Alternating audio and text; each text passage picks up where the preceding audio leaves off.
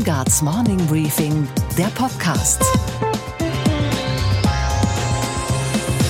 Einen schönen guten Morgen allerseits. Mein Name ist Gabor Steingart und wir starten jetzt gemeinsam in diesen neuen Tag. Heute ist Freitag, der 12. Juli und im weiteren Tagesverlauf wartet auf uns schon das Wochenende. Der Elektromobilität gehört die Zukunft, das ist doch mal klar. Ein Automobilvorstandsvorsitzender, der diesen Satz nicht fehlerfrei aufsagen kann, der ist sein Geld nicht wert. Ja, Elektromobilität ist der einzige Weg, wirklich die Klimaziele zu erreichen. Übrigens auch bei, mit Abstand der effizienteste Weg, die Flottenziele zu erreichen. Nicht nur in Europa, sondern auch in China. Äh, da sind wir uns sicher. Das war Herbert Dies, der Vorstandsvorsitzende der Volkswagen AG. Sehr klar, sehr eindeutig. Die Wirklichkeit bei Volkswagen ist nur leider weniger klar und schon gar nicht eindeutig. Sie spricht zuweilen eine ganz andere Sprache. Denn im VW-Werk in Mexiko, da wo in dieser Woche der letzte Beetle vom Band rollt, hat man Großes vor. Aber nicht technologisch Großes, sondern gemessen in Tonnen. Das neue Auto, das dort dann produziert wird, ist kein Elektroauto, auch kein Hybrid und auch keines dieser sparsamen Kleinstmodelle vom Up und Golf, sondern es wiegt 1,5 Tonnen, ist fast viereinhalb Meter lang und natürlich ein SUV. Tarek heißt das gute Stück und hat bis zu knapp 190 PS bei einem Verbrauch von 7 Litern, zumindest auf dem Prüfstand.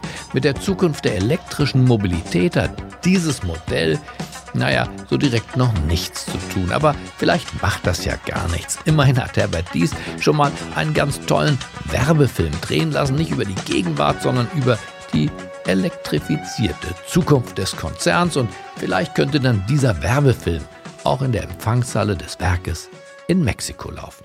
Eine neue Idee kann viel bewegen. Aber erst wenn jeder Teil davon sein kann, können wir die Welt verändern. ID Volkswagen Just Electric. Unsere Themen heute. Der Poker um die Besetzung der Europäischen Kommissionspräsidentschaft geht weiter. Eine Bestandsaufnahme ist fällig und die nehmen wir gleich vor. Und zwar mit dem Ehrenvorsitzenden der CSU und ehemaligen Kanzlerkandidaten der Union, Edmund Stoiber. Ohne Macron hätte es äh, dieses Ergebnis wohl nicht so gegeben. Mich bekümmert die hohe Zahl der Verkehrstoten und insbesondere die doch so steil gestiegene Zahl der getöteten Fahrradfahrer und Fahrradfahrerinnen.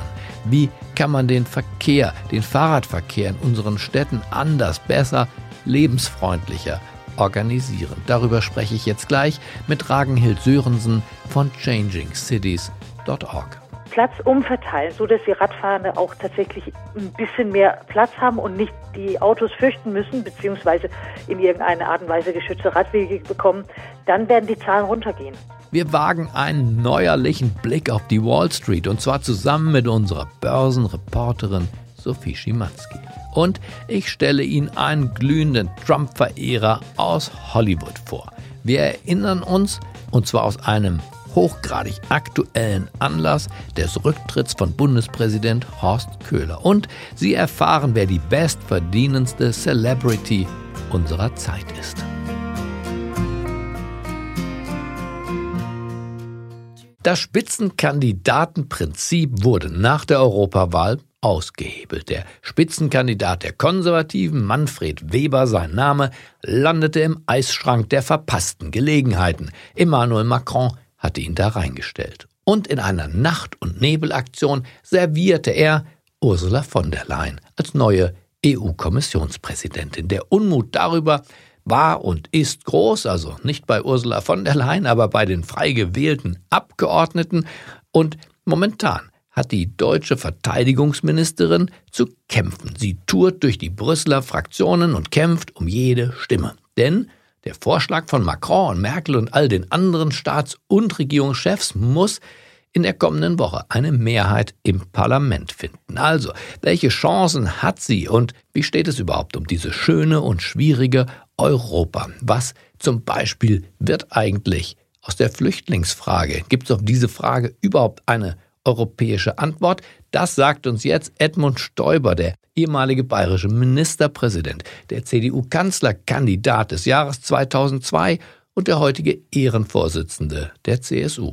Er selbst, das vielleicht sollten Sie vorher noch wissen, hatte im Jahr 2004 die Chance, selber EU-Kommissionspräsident zu werden. Aber Stoiber hat damals abgelehnt. Stoiber? Ja, Gabor Steingart hier. Hallo, Herr Stoiber. Ja, Herr Steingart, guten Tag. Schön, Ihre Stimme wieder zu hören.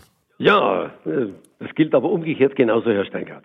Ich dachte, es ist so viel los in Europa, da würde ich nicht nur gern Ihre Stimme, sondern auch Ihre Einschätzung mal hören, oder? Denn Ihr Spitzenkandidat ist nicht durchgekommen und deswegen ist die Stimmung natürlich in München besonders schlecht. Sind Sie noch sauer eigentlich? Aber nicht nur München. Das ist, das ist, äh, ich will das jetzt gar nicht auf die CSU, ich will das jetzt gar nicht äh, fokussieren. Das Verfahren jedenfalls hat äh, Vertrauen in Institutionen, in Politik doch erheblich erschüttert. Und äh, das macht mich eben ein Stück betroffen und das habe ich ja auch zum Ausdruck gebracht, wie viele andere auch. Aber Sie haben auf Macron gezeigt, dabei, der es ja maßgeblich war, der ja. zumindest Ihren Parteifreund und den Spitzenkandidaten der bürgerlich-konservativen Manfred Weber verhindert hat, richtig? Das ist, der, das ist die entscheidende Person gewesen. Äh, das, ohne Macron hätte es dieses Ergebnis wohl nicht so gegeben. Vor allen Dingen, weil Macron in einer Art und Weise, die einem französischen Präsidenten meines Erachtens nicht angemessen sind. Weil er ihm die Erfahrung abgesprochen hat, was zumindest insofern ein Körnchen der Wahrheit ja enthielt, als dass er bis dato noch keine exekutive Funktion ausgeübt hat. Naja, das, das ist einerseits richtig, aber auch der Präsident Macron hat ja nur eine eine, eine abgeleitete exekutive Funktion gehabt. Ich meine, so bedeutsam war das jetzt nicht, was er im, äh, was er unter Hollande gemacht hat. Und äh, ich glaube, das ist kein Maßstab in einer Demokratie, dass man jetzt die parlamentarische Kompetenz und die politische Kompetenz mhm. koppelt an eine exekutive Kompetenz. Und das ist kein faires Argument, denn so viele Premierminister in den Ländern der Europäischen Union kommen automatisch aus dem Parlament. Mitsotakis in Griechenland ja, äh, hat keine exekutive Erfahrung, außer dass er vielleicht, dass sein Vater Ministerpräsident war. Aber äh, da ist es selbstverständlich, dass der Oppositionsführer in Griechenland nach dieser überzeugenden Wahl Ministerpräsident des Landes wird. Und das, das könnte man jetzt in vielen Bereichen nehmen. Also Donald Trump. Donald Trump, natürlich können Sie genauso hier nehmen. Also selbst Obama hatte keine exekutive ja, völlig Erfahrung richtig. Ich, und deswegen ist das Argument unangemessen und eines Präsidenten nicht würdig in dieser Art und Weise. Und das ist eigentlich beleidigend und verletzend gewesen, wie er sich, wie er die Person Manfred Weber in Abrede gestellt hat. Wir sind jetzt bei einer weiteren Kandidatin, Ursula von der Leyen. Glauben Sie denn, dass sie auch gerade vielleicht aufgrund der Vorgeschichte, wie Sie sie beschrieben haben, eine gute Chance hat in der Woche mit über 376 Stimmen, das ist die Anzahl derer, die notwendig sind im Europaparlament, gewählt zu werden? Also ich glaube, ich glaube, dass sie sehr gute Chancen hat. Es ist in einem schwierigen Prozess, hat man sich auf eine respektable Repräsentantin der Europäische Volkspartei der Union äh, äh, festgelegt mit exekutiver Erfahrung. Da kann man jetzt in dem einen oder anderen Punkt äh, Kritik üben. An, an, an manchen Punkten in, als Familienminister. Also ganz nach Ihrem Geschmack kann die exekutive Funktion in der Bundeswehr ja nicht gewesen sein, denn das, was wir da sehen, ist ja, wenn man wirklich nüchtern drauf guckt, der Stoiber schon sehr dysfunktional, mag auch an der Truppe selber liegen. Das will ich jetzt, wissen Sie, das ist jetzt nicht das, also das ist jetzt nicht mein Thema, sondern wir haben in einem komplizierten Verfahren von 28 äh, äh, Regierungschefs äh, aus den unterschiedlichen Motivationen ein Gesamtpaket geschaffen mit natürlich europäischer Kommissionspräsident, mit äh, EZB-Präsidentin etc. etc. Das ganze Paket würde wohl neu aufgerollt werden müssen und das wäre verheerend, ich sage das auch mal, in der, dass die europäische Ebene auch in absehbarer Zeit in schwierigen Gewässern, in denen wir uns befinden, Denken Sie nur an den Handelskonflikt China äh, und, und den Vereinigten Staaten. An, ich äh, denke aber auch an den Fortbestand der Berliner Großen Koalition. Hätte das denn Auswirkungen Ihrer Einschätzung nach, wenn Frau von der Leyen womöglich an den Stimmen der eigenen Mitglieder aus der eigenen Bundesregierung in Berlin scheitern würde? Es hätte sicherlich meines Erachtens äh, keine stabilisierenden Wirkungen auf die Bundesregierung und ich sehe ja immer die Zeit, in der wir leben.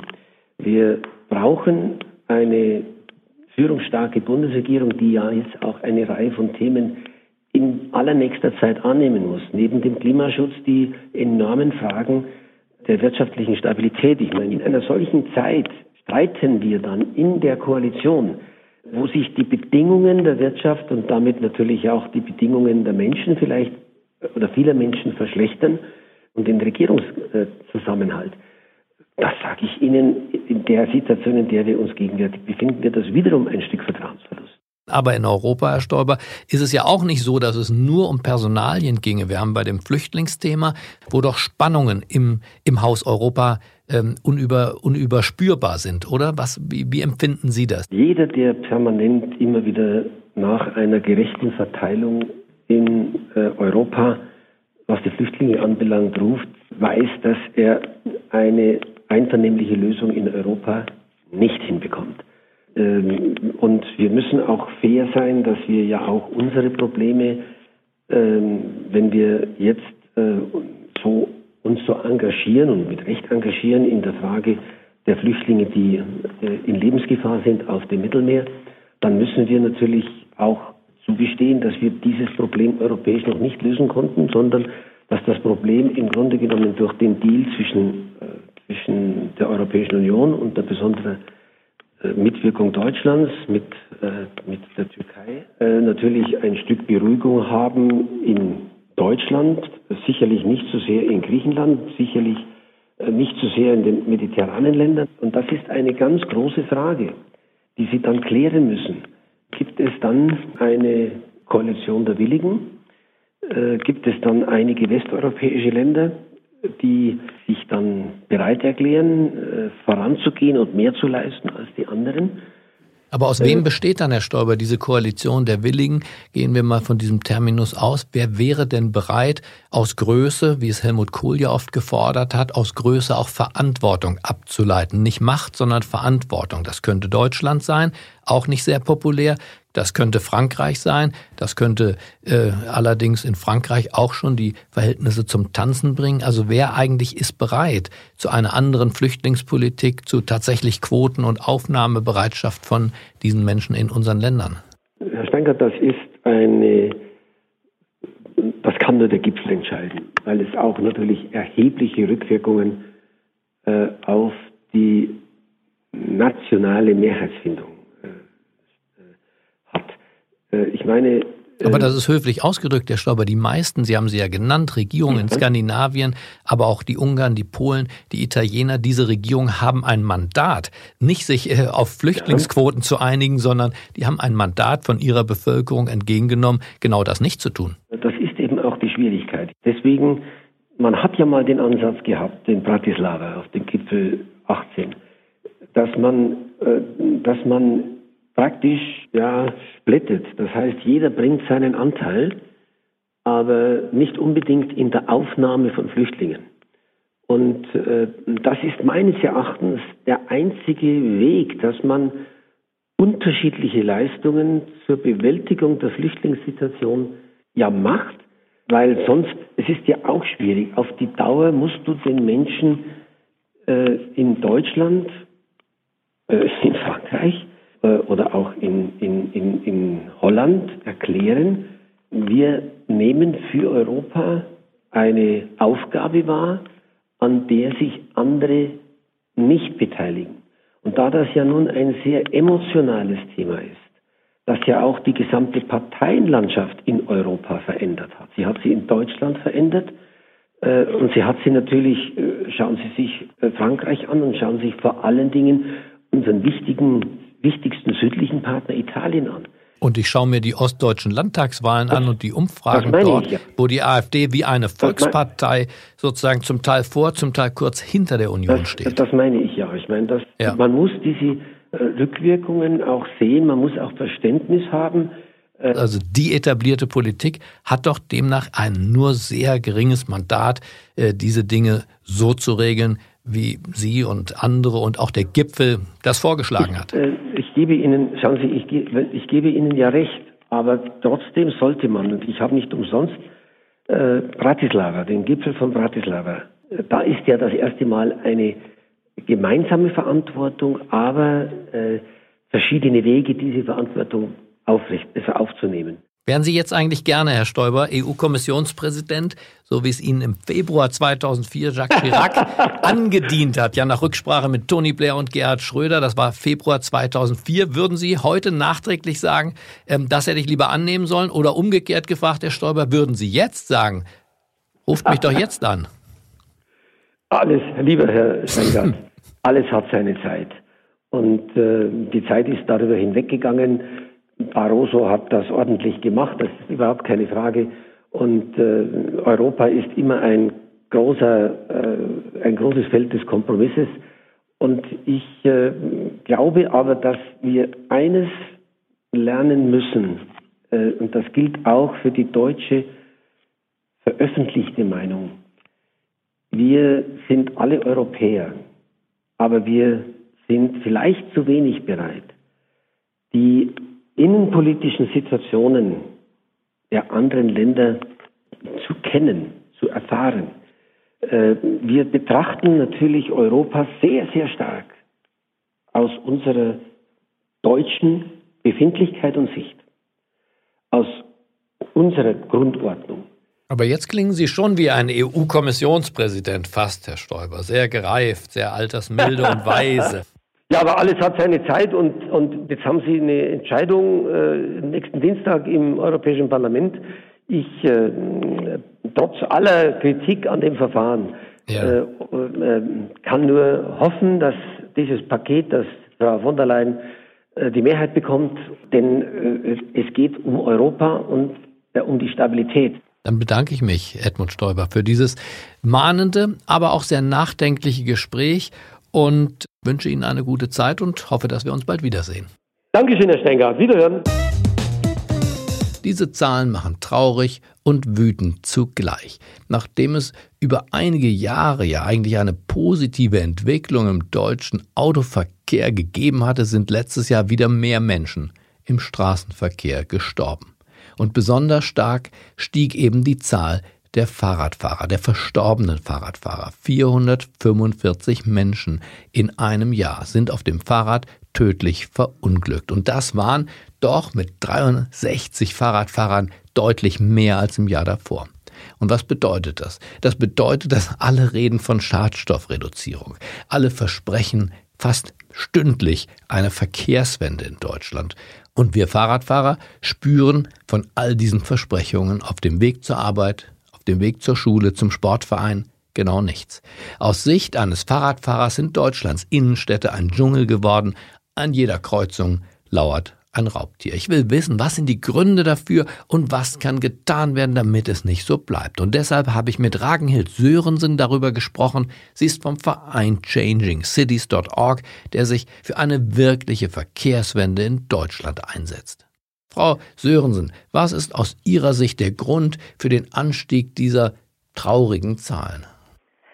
Es gibt sicher mehrere Gründe. Also erstens und der wichtigste ist sicher, es gibt einfach mehr Verkehr. Es gibt mehr Autos, es gibt mehr Radfahrende, es gibt vielleicht sogar auch mehr Fußgänger, es gibt mehr Leute, die unterwegs sind mit ÖPNV. Die Städte wachsen. In Berlin sehen wir jedes Jahr 40 bis 50.000 mehr Menschen. Die müssen auch sich irgendwo bewegen draußen auf den Straßen. Und diese Enge, das heißt also, wenn unterschiedliche Geschwindigkeiten irgendwie nicht getrennt sind, dann kommt es natürlich zu Konflikten und eben auch zu Unfällen. Und wie bitteschön wird das Fahrradfahren, insbesondere in den deutschen Städten, jetzt wieder sicherer? Ja, sicher, sicheres Radfahren kommt vor allem dann zustande, wenn der Platz quasi, der jetzt so eng ist, umverteilt wird. Im Moment haben in den Städten die Autos etwa 60 Prozent des Platzes im Straßenraum und die Radfahrer liegen bei drei oder so. Das ist also quasi verschwindend wenig. Und wenn wir da den Platz umverteilen, so dass die Radfahrende auch tatsächlich ein bisschen mehr Platz haben und nicht die Autos fürchten müssen, beziehungsweise in irgendeiner Art und Weise geschützte Radwege bekommen, dann werden die Zahlen runtergehen. In puncto Fahrradfreundlichkeit entwickelt sich offenbar Bremen ganz gut. Was machen die besser als andere deutsche Städte? Die, die packen einfach die Infrastruktur an. Also die äh, gehen ran und machen tatsächlich physische Änderungen, so dass es leichter und sicherer ist, für die Radfahrer voranzukommen. Sei es über Radschnellwege, wo der Radverkehr dann Vorrang hat äh, über eine längere Strecke, also wie im Prinzip auf der Autobahn, wo das auch keine Ampeln gibt, dann gibt es Radschnellverbindungen, ermöglichen eben, dass man vor allem die Pendler zügig in die Stadt reinfahren können. Das geht aber von allen möglichen kleinen Sachen. Jetzt muss ich ein Beispiel aus Kopenhagen nennen. Zum Beispiel haben sie da die Abfallkörbe schräg gestellt am Fahrrad, am Radweg, so dass es leichter ist, irgendwas, den Müll da reinzuwerfen, wenn man vorbeifährt. Das sind so kleine Gesten. Was kann, was muss Ihrer Ansicht nach, Frau Sörensen, die Politik hier leisten? In den Kommunen müssen wir natürlich gucken, dass der Radverkehr und Fußverkehr auch, das ist ja genauso wichtig, und ÖPNV-Verkehr massiv unterstützt wird und ausgebaut wird, weil nur so können wir verhindern, dass die Städte irgendwann unterm Verkehr kollabieren. Und was können Fahrradfahrer selber tun? Fahrradfahren, das ist das aller, allerbeste. Je mehr wir sind, desto wahrscheinlicher und je ist der Druck auf die Politik, dass da was sich ändert. Die Medien tun ja oft so, als ob Donald Trump bald Geschichte wäre und als ob ab 2020 der nächste US-Präsident Joe Biden hieße. Aber die Umfragen in den USA sprechen eine ziemlich andere Sprache. Trump liegt vorn und seine Unterstützer überbieten sich in Liebedienerei. Jetzt hat der alternde Hollywood-Star John Voight, der Vater übrigens von Angelina Jolie, den Sie aus Mission Impossible, Pearl Harbor, Coming Home oder die Akte Odessa kennen könnten, ein Unterstützervideo veröffentlicht. Eine Minute und 17 Sekunden lang spricht er eine Art Liebesgedicht für den amerikanischen Präsidenten. Aber diese eine Minute 17 Sekunden, keine Angst, die schaffen wir jetzt nicht heute Morgen, aber die Kernbotschaft ist diese. I say this truly from a place of God's truths. Our nation is stronger and wiser because we have taken a chance on a man who has become the greatest president, President Trump. Allein bei Twitter hat das Video innerhalb von 24 Stunden drei Millionen Aufrufe verbucht. Natürlich mit Hilfe von Trump selber, der es auf dem eigenen Account mit seinen knapp 62 Millionen Followern geteilt hat. Dass der Mann im Weißen Haus dieses Video liebt, können wir ihm nun wirklich nicht verübeln. We must continue this race of truths and stand with President Trump for his next win. This is God's honor, God's trust. This is our president, Donald Trump, that will set the nation to be the greatest land of peace and love and great again. Und was war heute Nacht an der Wall Street los? Und damit gehen wir nach New York zu unserer Börsenreporterin Sophie Schimanski. Einen wunderschönen guten Morgen, Sophie. Guten Morgen, Gabor. Alle Entdeckung Trump tweetet, möchte man sagen, und er feiert sich selbst und den Dow Jones, der gerade eine neue Höchstmarke genommen hat. Aber ist dafür wirklich Donald Trump verantwortlich, Sophie? Sag uns die Wahrheit. Ja, das hängt natürlich stark davon ab, wen man fragt. Aber wenn ich mal zusammenfassen darf. Der Hauptgrund aktuell für die 27.000 Punkte beim Dow Jones und für die über 3.000 Punkte beim S&P 500 sind Notenbankchef Jerome Powell und sein FOMC. Die haben sich offenbar geeinigt, dass die US-Wirtschaft eben einen Schubs brauchen wird in Zukunft und niedrigere Zinsen. Nun dürfen wir nicht vergessen, warum die Notenbank das tut. Weil sie eben Gegenwind sieht und schwierige Zeiten, unter anderem natürlich auch wegen Trumps Protektionismus.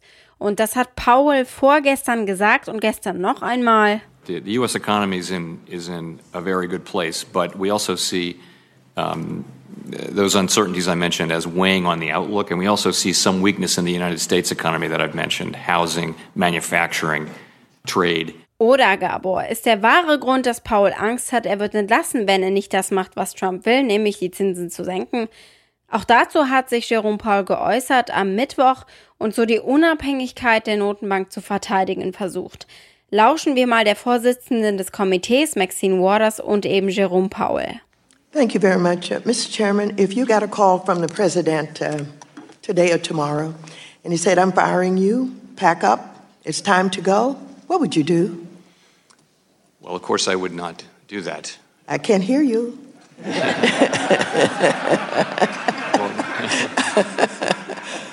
My answer would be no. Und was, Gabor, geht eigentlich gar nicht?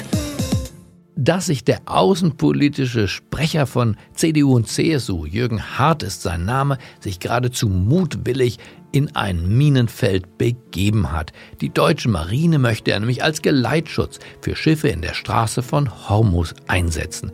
Denn die US-Regierung plant dort ja eine militärische Allianz, um die Handelsschiffe vor iranischen Angriffen zu schützen. Und während die Kanzlerin bei einer Beteiligung noch zögert, ist sich eben dieser außenpolitische Sprecher seine Partei sicher, dass, Zitat, auch Deutschland Überwachungsaufgaben und gegebenenfalls Geleitschutz gewährleisten sollte. Die Sicherheit maritimer Versorgungswege, sagt er, sei für die stark vom Seehandel abhängige Exportnation Deutschland von herausragender Bedeutung. Ja, hat der Mann denn gar kein Gedächtnis? Vor knapp zehn Jahren hat ein ganz ähnlicher Satz, ein fast identischer politischer Vorstoß einem Politiker größeren Kalibers mächtig Probleme gemacht. Horst Köhler war sein Name und sein Vorschlag klang damals so. Dass ein Land unserer Größe mit dieser Außenhandelsorientierung und damit auch Außenhandelsabhängigkeit auch wissen muss, dass im Zweifel, im Notfall auch militärischer Einsatz notwendig ist, um unsere Interessen zu wahren, zum Beispiel freie Handelswege. Und angesichts der massiven Reaktionen auf diesen Vorstoß trat der damalige Bundespräsident Horst Köhler wenig später zurück. Und der außenpolitische Sprecher der Union, der jetzt Gleiches fordert, ist entweder tapferer als Horst Köhler oder einfach ahnungslos. Okay, Gabor. Und was hat dich heute Morgen wirklich überrascht? Mich hat nicht überrascht, dass laut der neuen Forbes Celebrity 100 List Prominente in den USA und weltweit sehr viel Geld verdienen können.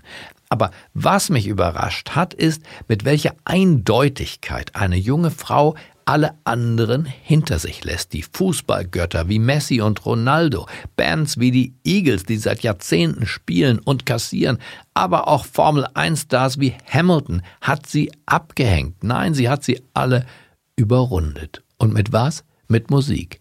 Mit dieser Musik.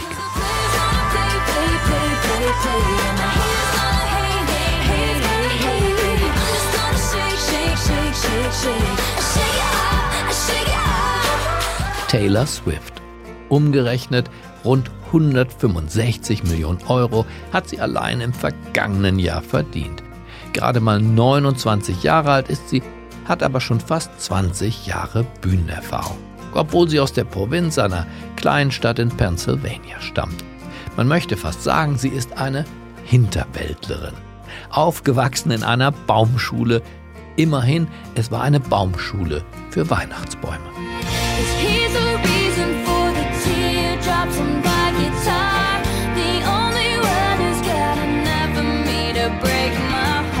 Ich wünsche Ihnen einen zuversichtlichen Start in das Wochenende. Bleiben Sie mir gewogen.